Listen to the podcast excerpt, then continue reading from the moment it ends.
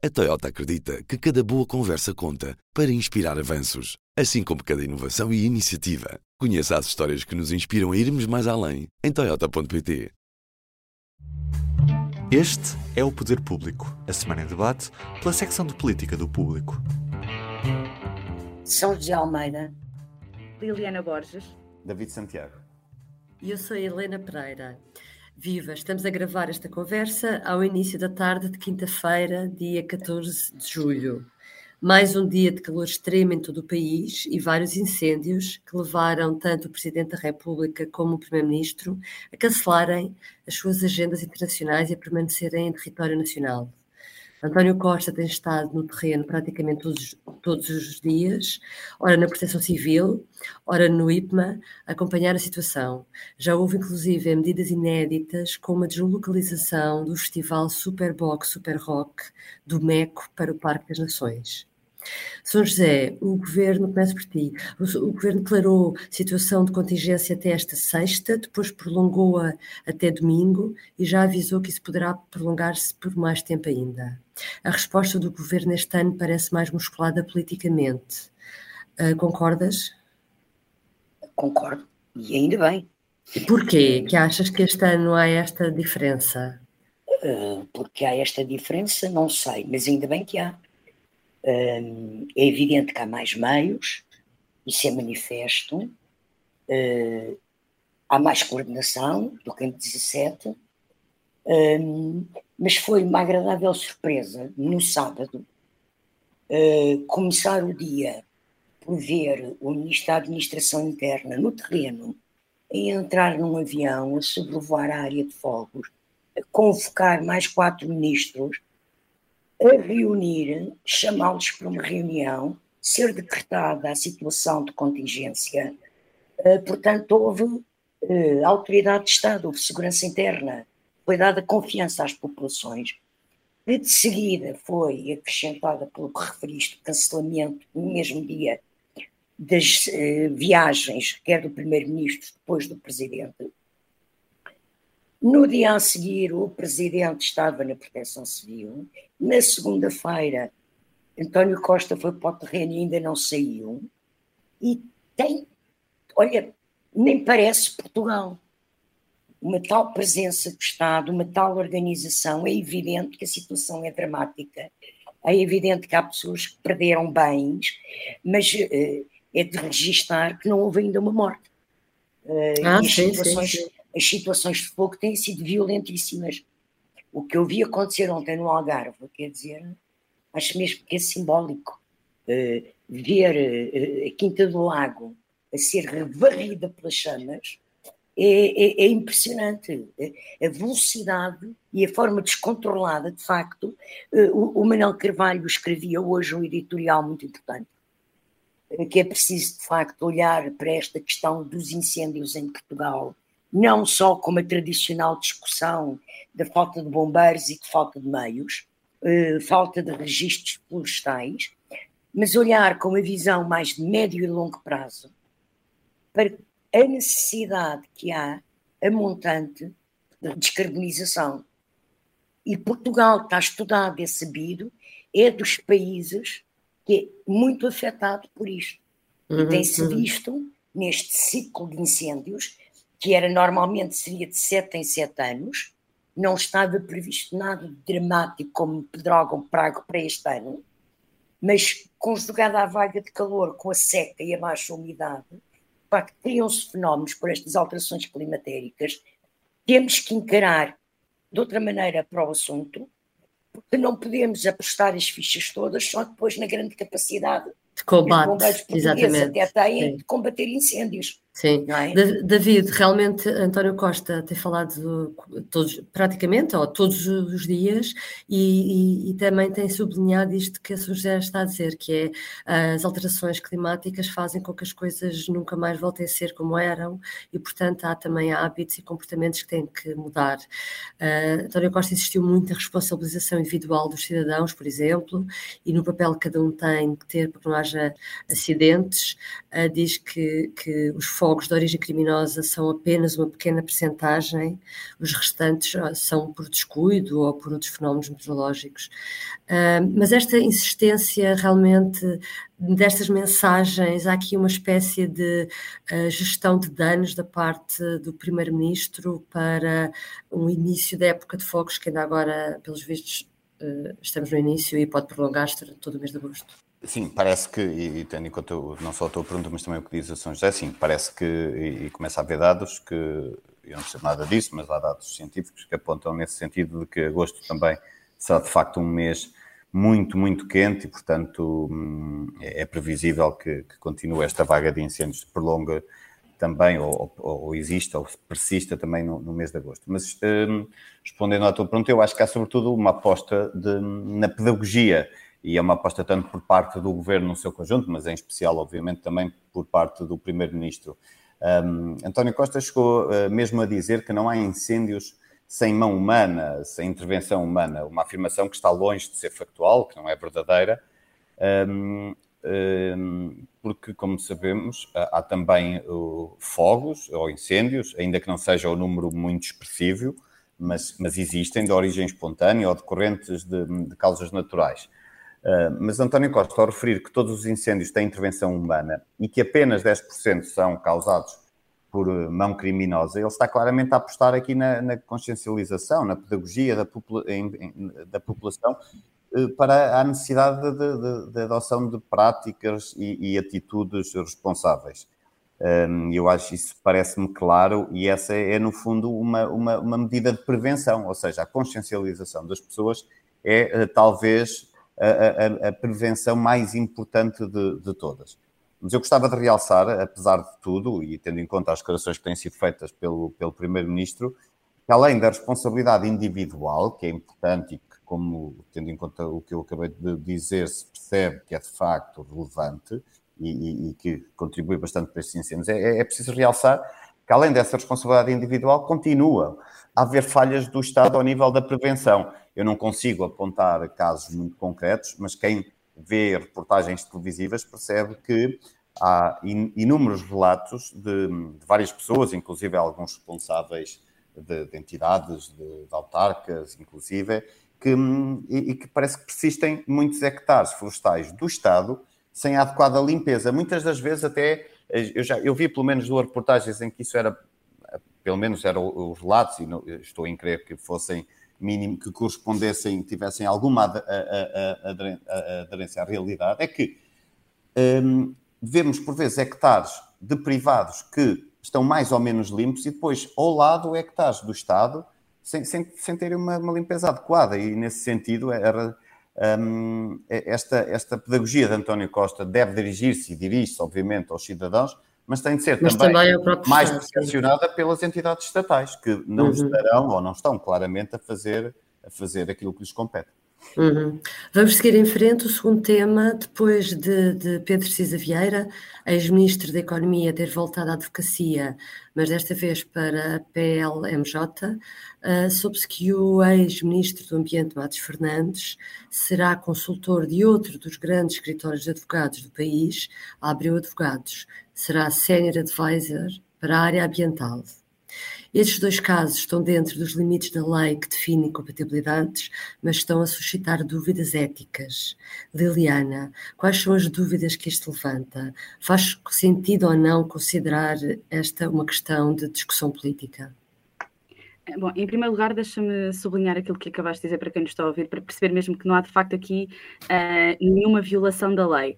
Uh, eu, com este caso eu lembrei-me daquele sketch, eh, não sei se conhecem, dos Gato Fedorento, em que o Ricardo Aruz Pereira imita uh, Marcelo Rebelo de Souza com é proibido, mas pode-se fazer. Sim, sim. Uh, aqui ao contrário, é permitido, mas levanta a questão do deve fazer-se ou não. Um, e porquê? Porque aqui, uh, especificamente nestes dois casos, mas não querendo ir a estes dois casos, mas começando por eles, um, tratam-se de, governantes que, que saem, saíram há três meses, quatro meses do governo, com uma série de informação privilegiada, não é? Tiveram acesso uh, não só às decisões que foram tomadas, uh, mas também a todas as, as estratégias dos, dos, próximos anos, uh, mesmo que os governos mudem, há uma série de decisões que já foram tomadas e que assim vão, vão prevalecer, ou seja, mesmo que os governos mudem, não só de cor partidária, mas também se trata apenas de, um, de uma renovação. E depois, no caso das sociedades de advogados, este caso é, é mais. levanta mais questões porque falamos de casos onde há a questão do sigilo profissional e aqui as sociedades de advogados às vezes funcionam como fachadas, no sentido de, eh, de serem apenas mediadores, que são os clientes finais, e, portanto, isso dificulta um bocadinho o escrutínio, daí levantarem-se todas estas questões, questões éticas. Ou seja, eu acho que aqui uh, é uma discussão que deve ser feita à mesma, não necessariamente uh, centrada na, à dominem, portanto, não necessariamente em relação aos casos concretos de, uh, de João Pedro Matos Fernandes ou de Pedro Cisa Vieira, porque como disseste bem e repito, uh, não se trata aqui de nenhuma violação uh, da lei, está dentro de todos os limites legais, mas porque, um, inevitavelmente, quer exista ou não um conflito de interesse, ou seja, quer o, o conflito de interesse seja real ou apenas aparente, o facto de ser aparente já mina um bocadinho um, a confiança nas instituições públicas e isso uh, deve sempre levantar preocupações. Até porque esta semana saiu um novo relatório da, da OCDE que olhava para a confiança dos cidadãos uh, nas instituições públicas e mostrava que a maioria dos cidadãos tinha perdido a confiança uh, nos seus governos uh, durante a pandemia. Portanto, nesse sentido, acho que é um tema muito importante uh, para olhar, acho que vale a pena olhar para, para a lei das incompatibilidades, uma lei que, que tem tantas áreas cinzentas que até mesmo a questão de, de qual é que é o prazo que os governantes têm para apresentar as suas declarações de interesses consegue ser uma, uma, uma questão muito, muito cinzenta e sobre a qual não há nenhuma decisão, não há, não há nenhum entendimento concreto sobre se aquele, se aquele prazo de 60 dias corresponde a 60 dias úteis ou de 60 dias correntes. Portanto, quando até esta questão é uma questão que levanta tantas dúvidas, todas as outras levantarão muito mais. Uhum. É, Neste caso da, das incompatibilidades, o que a lei diz é que um ex-ministro não pode sair do governo e durante um prazo de, julgo que três anos, corrijam-me se estiver enganada, já não sei se é três anos. Três anos, não pode ir eh, tutelar, eh, ir eh, trabalhar para uma empresa que tinha tutelado enquanto ministro. No caso dos escritórios de advogados, pronto, a questão não se coloca, mas uh, Matos Fernandes disse, por exemplo, que não, ia, não iria tratar de assuntos uh, sobre os quais tinha legislado. E é por isso que. que ele não estamos... diz isso, ele, ele, não diz bem isso. Ele não é bem isso. Que não vai, é, ele que não vai é tutelar nenhuma empresa eh, não vai trabalhar para nenhuma empresa que estivesse então é, na sua desculpa, é tutela. Pedro Cisa Vieira é que diz é, isso, Pedro foi? Vieira, sim, sim, o Pedro Cisa Vieira diz isso, porque o próprio Matos Fernandes disse ontem ao, ao, telefone, uma, coisa, uma peça que eu ainda escrevi ontem à noite no público, diz mesmo que ele, é, ele de facto vai ser special advisor da, na área ambiental, só que é indiretamente de uma empresa de advogados. Uhum, Será uhum. indiretamente, há aqui uma espécie de, de alçapão, não é? No fundo. Uhum. Sou José, achas que isto, isto leva-nos a questionar se é preciso ou não mexer ou atualizar a lei das incompatibilidades dos titulares de cargos públicos? Bom, hum, eu não sou uma pessoa proibicionista e acho que não tem que haver um polícia atrás de cada cidadão, nem tem que haver uma tipificação na lei de todas as hipóteses, casos e casinhos de incompatibilidades que podem surgir em relação ao ministro ou em relação a qualquer pessoa. Agora, para mim, o que é claro é que há o bom senso e há a ética. E é óbvio que, quer um caso, quer outro, são absolutamente duvidosos do ponto de vista do conflito de interesses. Eu, Mas... eu, eu lembro-me eu, eu lembro que há um princípio na política muito antigo que diz a mulher de César. César, mais do que ser séria, tem que parecer séria. É? E isto, de facto, eles até podem não ir fazer nada, não ir mexer em nenhum assunto que legislaram, sobre o qual legislaram, eh, não ir uh, lidar com nenhuma empresa com que lidaram ou com que o Estado lida, ou lidou durante o seu período de governação, mas que isto abre a porta a todas as interpretações e todas as dúvidas, abre. E, portanto, era do mais elementar bom senso eles terem regressado à sua atividade profissional, mas não irem meter as mãos nas gavetas, fizeram parte da sua ação como governantes. Mas ao mesmo tempo dizer, é difícil. Eu não estou a dizer que eles mudem de profissão, não é hum. é isso. Hum. Não, é? não é isso. Mas, uh, uh, por exemplo, Matos Fernandes vai para consultor de questões ambientais porque foi ministro do Ambiente. Todo o seu anterior percurso profissional não passa por consultor ou por trabalhar em questões do ambiente, não é? E ele tem uma carreira pública firmada, não é? Uh, uh, uh, caso do Pedro Cisa Vieira, nós até podemos pôr a questão um bocadinho ao contrário. Uh, Pedro Cisa Vieira sempre foi advogado de negócios, apresentam empresas, uh, em contratos internacionais, em contratos públicos, em contratos privados. Pedro Cisa Vieira deveria ter ido para a Ministra da Economia, a questão se calhar punha-se até logo nessa altura. Exato, sim, é? ok. E pôs, e pôs. E pôs, e pôs, pronto. Mas agora, volta outra vez, portanto, vai haver desconfiança, vai haver eh, investigação dos jornais eh, sobre os casos que eles vão acompanhar ou não acompanhar, eh, e pronto. Quando isso é possível, não é? Mas há o dever de sigilo, há o dever de sigilo nas sociedades de advogados que depois também bloqueia aqui a, a fiscalização da, da, comunicação social, ou dificulta oh, querido, bastante. Meu caro, aposto contigo que vamos ler muitas notícias sobre ah, Esse dever de sigilo nas sociedades de advogados Sim, também tá há no Ministério Público e vê lá como é que, como é que, como é que vão parar as coisas aos jornais. Bom, Sim. Uh, mas, uhum. portanto, eu penso que, que, que devia ter havido bom senso. Não estou a dizer que eles fossem vender bolas de Berlim para a praia. Uh, pronto, têm que ter uh, os seus estatutos profissionais, sim senhora. Epá, mas não era preciso tanto. Não era preciso uhum. tanto. Não era, isto é uma, uma, uma, uma voracidade de poder, eh, de presença, de poder mesmo que, que, que aflige-me aflige que não haja bom senso. Uhum. Eu gostava, posso só realçar duas ou três coisas muito rapidamente, é, vou ser muito conciso. É, em relação ao Cisa Vieira e o que disse a São José faz todo sentido, porque quando se fala das portas giratórias, claramente o Cisa Vieira completou o círculo, porque começa do lado dos advogados de negócios, vai para o Ministério da Economia e agora, e isso é importante realçar, ele vai ser, vai coordenar uma equipa de que, que, trabalha diretamente com as empresas da PLMJ, com as empresas, que era o que ele fazia como Ministro da Economia. Portanto, isto diz Trabalhava bastante. com as empresas. Exatamente. No apoio às empresas. Exatamente. Ele não vai para a Sociedade de Advogados fazer uma coisa noutra área, não. É com as empresas que ele vai estar a coordenar a área das empresas. Agora resta saber se as empresas foram ou não. Ele teve alguma intervenção direta enquanto governante eh, que tenha tido algum impacto nessas empresas. Acho que é difícil, tendo em conta até o tecido empresarial português, que, que é muito composto por, por PMEs, eh, por micros, portanto, as grandes empresas dificilmente não terão sido impactadas e aquelas que lidam com a PLMJ, por norma, são grandes empresas, não tenham sido impactadas pelas decisões dele enquanto ministro. Por outro lado, o, eh, o Matos Fernandes vai ser Special Advisor, advisor de um instituto que, que, que, pertence a Abreu Advogados, mas vai ser na área ambiental, em concreto na área ambiental, portanto, eles estão claramente a trabalhar nas áreas eh, eh de onde provém, digamos assim, enquanto, enquanto governantes. Eu acho que isto é, é, é, é fundamental realçar, porque... Não é que provém como governantes, é que tutelaram. tutelaram. Que tutelaram, exato, exatamente, sim, é nesse sentido que eu digo, sim. Um, e acho, acho, acho que isso é, é, é importa, importa realçar.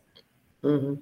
Sim, como dizia a São José, o caso de Matos Fernandes é mais uh, singular ainda uh, do que é discutimos aqui na semana passada. É, é, ah, sim, já agora dizer uma coisa. Eu na semana passada aqui concluí o, o, o, programa dizendo uma coisa que só veio provar mais uma vez. Eu na altura dizia que uh, aquele caso do Cisa Vieira só vinha provar que era mais importante ter sido ministro do que sê-lo. É mais uma prova disso mesmo. Uhum. Uh, por falar em uh, ou muitas ou coisas excessivas que não deviam acontecer, vamos falar de outra, Liliana Borges, que tu escreveste esta semana, que tem a ver com a polémica da proliferação de órgãos consultivos do Estado. O número aumentou 79% desde, desde 1996. Podemos chamar a isto uma praga? Deixa-me dizer que, entretanto, já aumentou mais nos últimos ah, já? dias. Já estou atualizada. Está, a lista está a ser atualizada e, entretanto, já temos mais três ou quatro organismos a, a, somados à, à, lista que nós noticiamos. Nascem com cogumelos. Pronto. É um bocadinho como isso. Se me perguntar se é uma praga, no sentido que está por todo o lado e não se consegue controlar, Sim, eh, é, acho que podemos chamar de praga. no sentido de, da única solução ser a extinção. não foi essa a resposta que, que eu ouvi das pessoas com quem falei. Portanto, isto uh, para, para, explicar a quem nos está a ouvir e que pode não ter lido, o Conselho Económico uh, e Social, uh, presidido por Francisco Assis, fez um levantamento de, do número de organismos consultivos que o Estado tem uh, a seu dispor.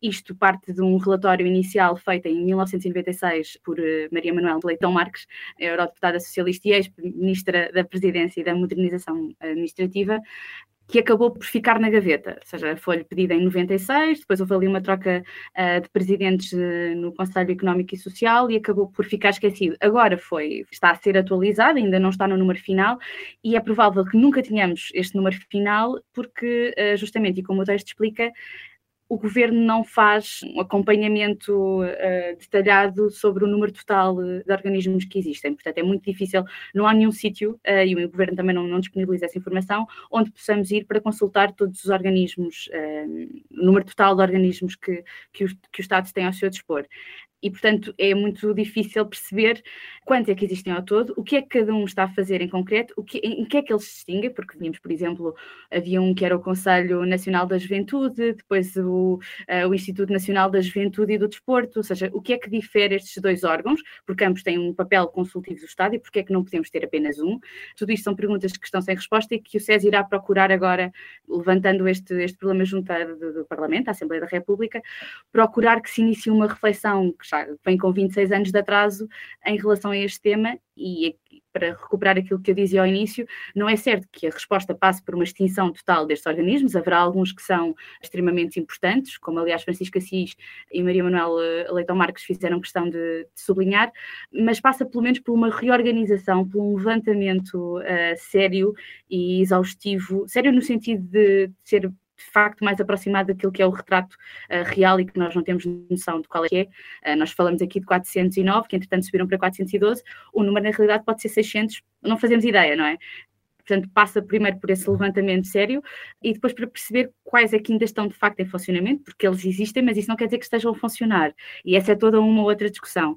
A proposta do SES é que eles sejam, alguns deles sejam integrados uh, sob a tutela do SES, justamente para haver aqui uma poupança uh, do erário público e para que se possa perceber, uh, de facto, também qual é que tem sido o papel destes organismos ao longo dos últimos 26 anos, ou seja, se de facto uh, tem havido decisões políticas que são tomadas consoante aquele que é o aconselhamento uh, de cada uhum. um destes, destes órgãos. Portanto, é uma praga, sim, uh, por um lado, por outro lado, não quer dizer que a extinção total uh, seja a resposta. É uhum. É preciso, preciso eh, que o processo seja visto com calma. Do joio, sim. Exatamente, mas também que não demore outros 26 anos. Uhum. David, também partilhas com a Daliana da, da, desta dúvida se, se o, o atual governo irá agir e fazer alguma coisa para eh, controlar uh, e distinguir quais são os organismos que efetivamente fazem falta e aqueles que estão mais? Não sei, duvido.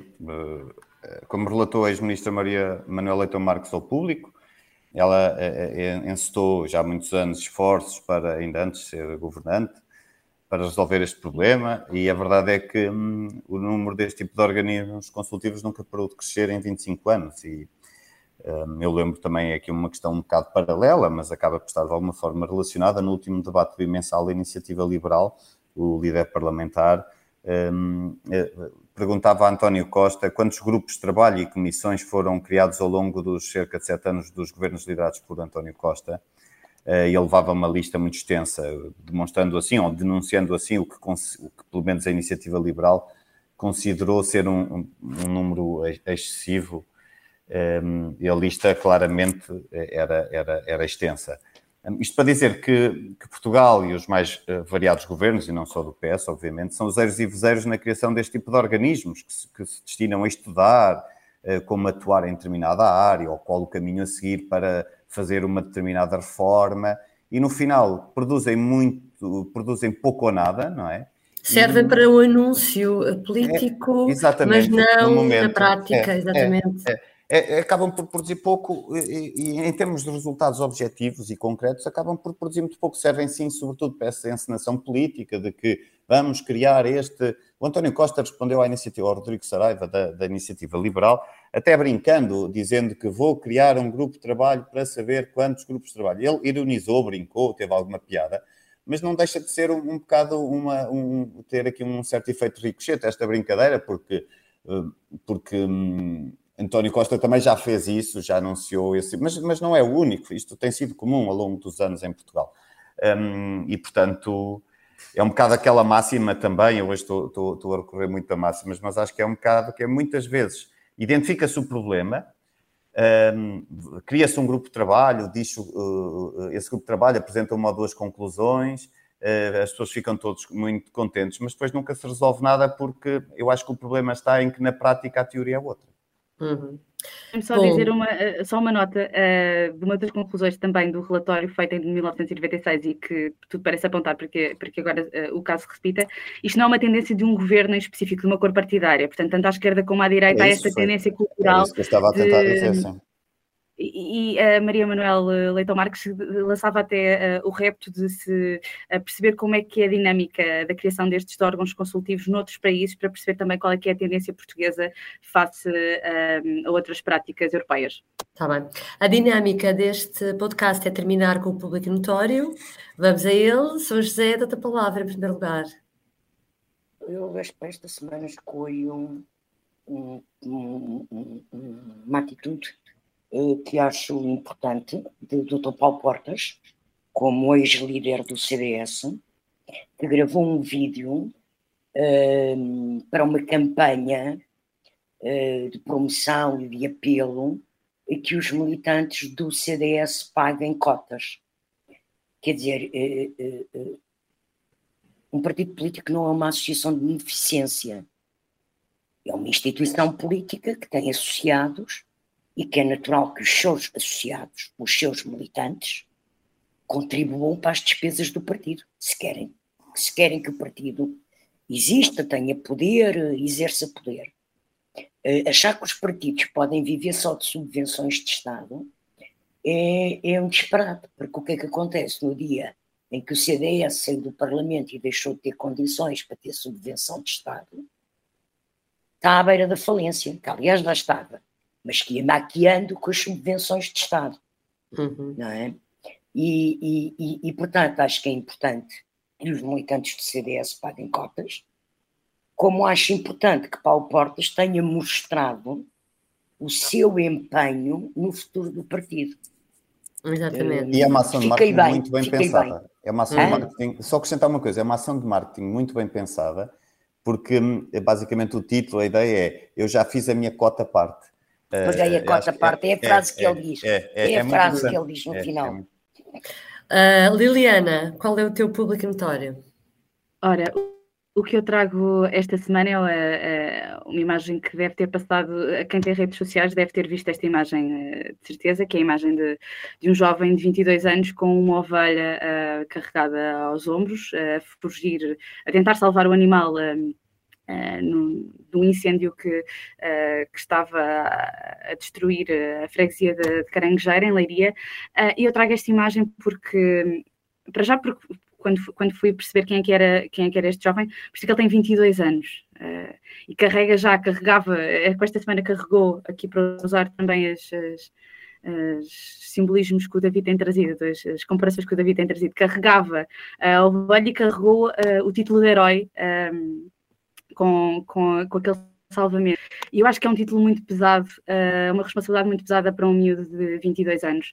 Um, isto faz-me lembrar aquela imagem uh, que marcou, uh, foram várias as imagens, e aqui não comparando, obviamente, porque os incêndios de Pedrógão uh, grandes, uh, obviamente, tiveram uma dimensão muito mais trágica e existiram várias mortes envolvidas, uh, ao contrário do que, felizmente, até agora tem sido registado este ano, como a São José assinalou no início de, da nossa conversa. Mas faz-me lembrar aquela imagem, um, não sei se recordam, do idoso a chorar dentro de uma carrinha e Marcelo a abraçá-lo, uhum. que era o Manuel Francisco Nascimento e que, que acabou por morrer um, antes de ver a casa reconstruída. Exatamente. E isto remete-me sempre para como nós encontramos uh, o lado, uh, um lado humano, encontramos sempre um símbolo em cada, em cada tragédia que vai acontecendo estes, an estes anos.